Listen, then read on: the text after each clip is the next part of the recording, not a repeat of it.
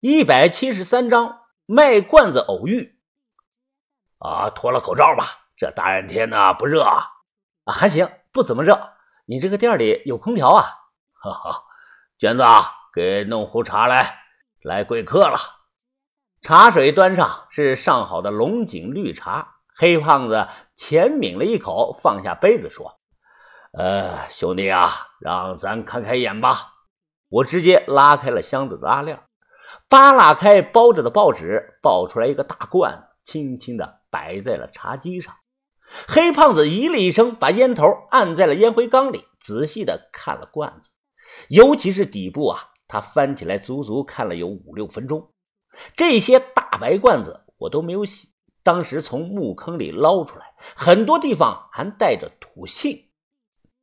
这个玩意儿带刻花的啊，这。不是定窑吧，兄弟？我说好眼力啊！你再仔细看一看。他又看了，然后皱着眉说：“这北宋的邢窑还是光泽窑啊？”我说后者。哦，原来是光泽窑的白瓷啊！怪不得呢。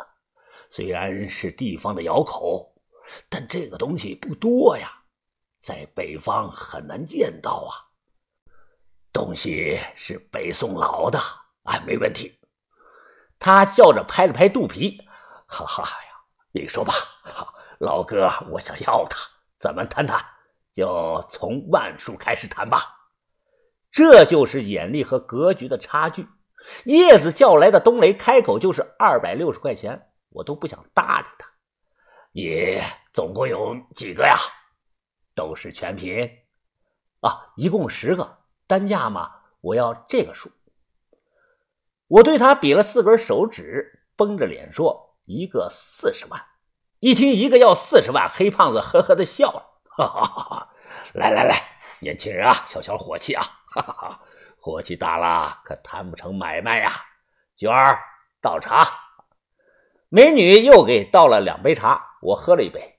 他这个时候问道：“啊，小兄弟啊，火气小点了吧？”再说个价吧。刚不是比了四根手指头吗？我笑着收回了一根，说三十万一个。哎，你看，兄弟呀，你这……黑胖子抓住我两根手指放下去，现在呢，就剩下一根手指了。他笑着说：“哎，这才合适嘛，往这个数上谈。”他的意思啊，就是在十万以内谈。而我来的心理价是五万块钱一个，都有空间。就算我卖最低五万一个，十个呢也能卖他五十万。从下午两点一直谈到了傍晚五点半，抽了七八根的烟，喝了一肚子的茶，最后总算是谈成了。一个七万五，打包优惠，十个算七十万。这个价格在当时来说啊，不能说高，也不能说低。只能说他买的合适。如果这些高古瓷的罐子放到现在去送拍吧，卖两个就能超过七十万了，剩下八个就相当于白送啊。因为银行关门了，不方便转账，我打算晚上啊在附近找个地方住一晚，等明天银行开门，一手钱一手货，顺便呢再给叶子把钱打过去，不敢让叶子知道我卖了多少钱。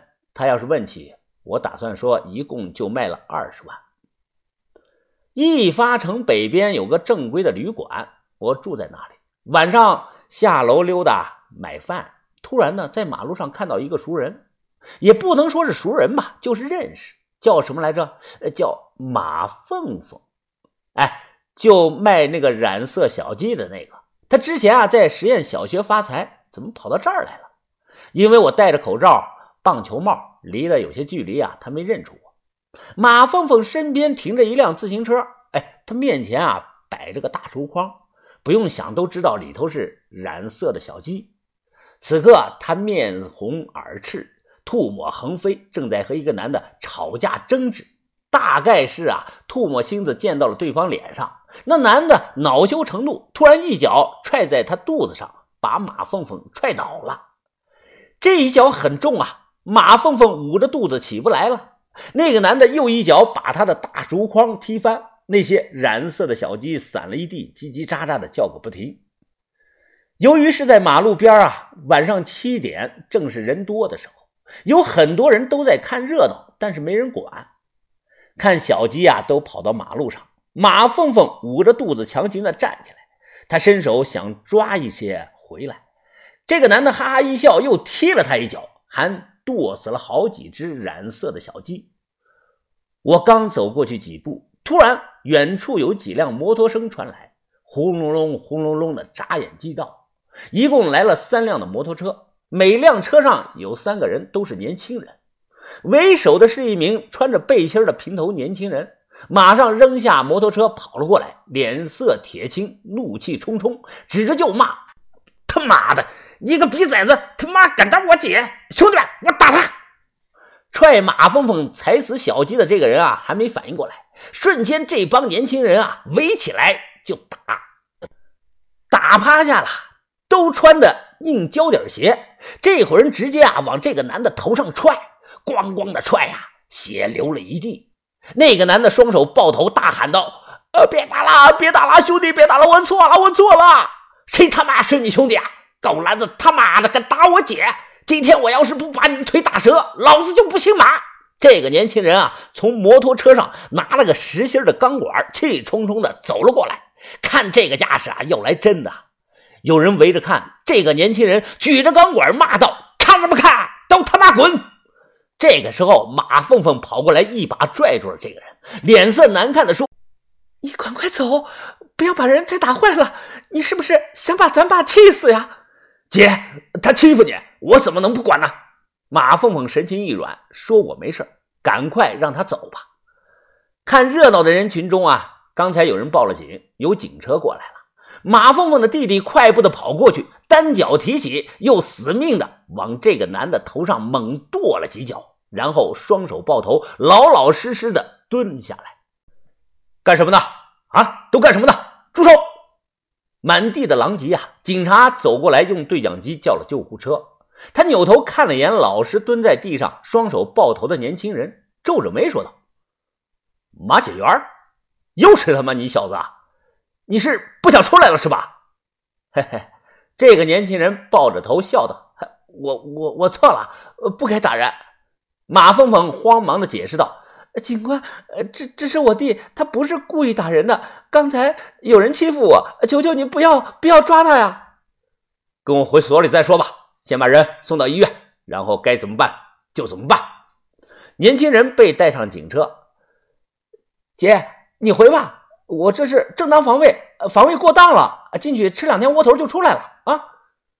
你你，马凤凤紧咬着嘴唇，那表情不知道是气的还是急的。来了两辆的警车啊，把这伙骑摩托的年轻人都带走了。人群散去，那些五颜六色的染色的小鸡啊，在地上跑来跑去。马凤凤抓着衣角，茫然无措的扭头乱看，一瞬间，隔着马路。他和我四目相对。